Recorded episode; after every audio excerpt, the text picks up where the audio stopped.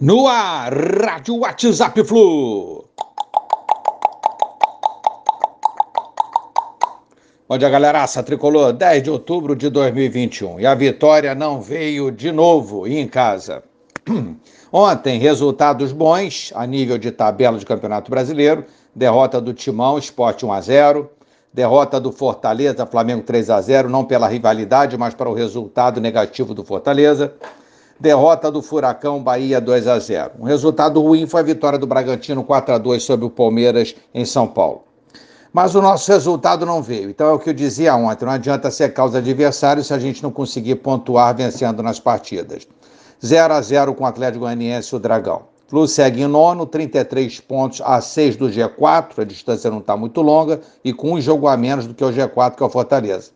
5 do G5, 4 do G6 com jogo a menos também, mesmo número de pontos do G7, que é o Furacão, e o Inter, que é o G8, só que o Inter joga hoje às 11 horas, igualando o número de jogos. E é, a quem interessa a aposta, 7 pontos do primeiro na zona de rebaixamento, que é o Bahia.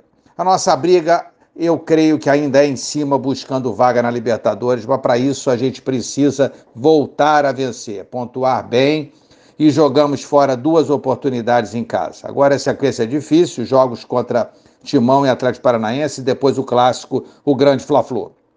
Quem sabe, né, se a gente fora de casa não consegue resultado bom aí, ou resultados bons que compensem esses resultados ruins que tivemos durante essa semana passada. São dois confrontos diretos contra Corinthians e Atlético Paranaense não podemos de jeito nenhum perder sob o risco de vermos Timão e Furacão é, se distanciarem na tabela do campeonato.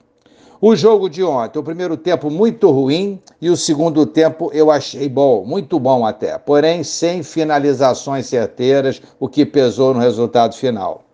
Melhoramos em relação àquela partida contra Fortaleza, mas ainda assim não deu para faturar esses três pontos, que cairiam como uma luva ontem devido ao resultado dos outros. Mas achei o resultado injusto no final e daqui para frente o equilíbrio será muito grande, já está grande, né? E continuará até o final do campeonato, com alguns clubes no desespero para não cair, outros buscando título e um monte de clubes aí querendo vaga a Libertadores. Não tem moleza para ninguém, é só reparar nos resultados para confirmar o que eu estou dizendo. E será assim até o final, na minha opinião. Vamos para São Paulo, jogo com o Corinthians quarta, 21 horas. Lucas Claro fora desse jogo pelo terceiro cartão amarelo que tomou ontem.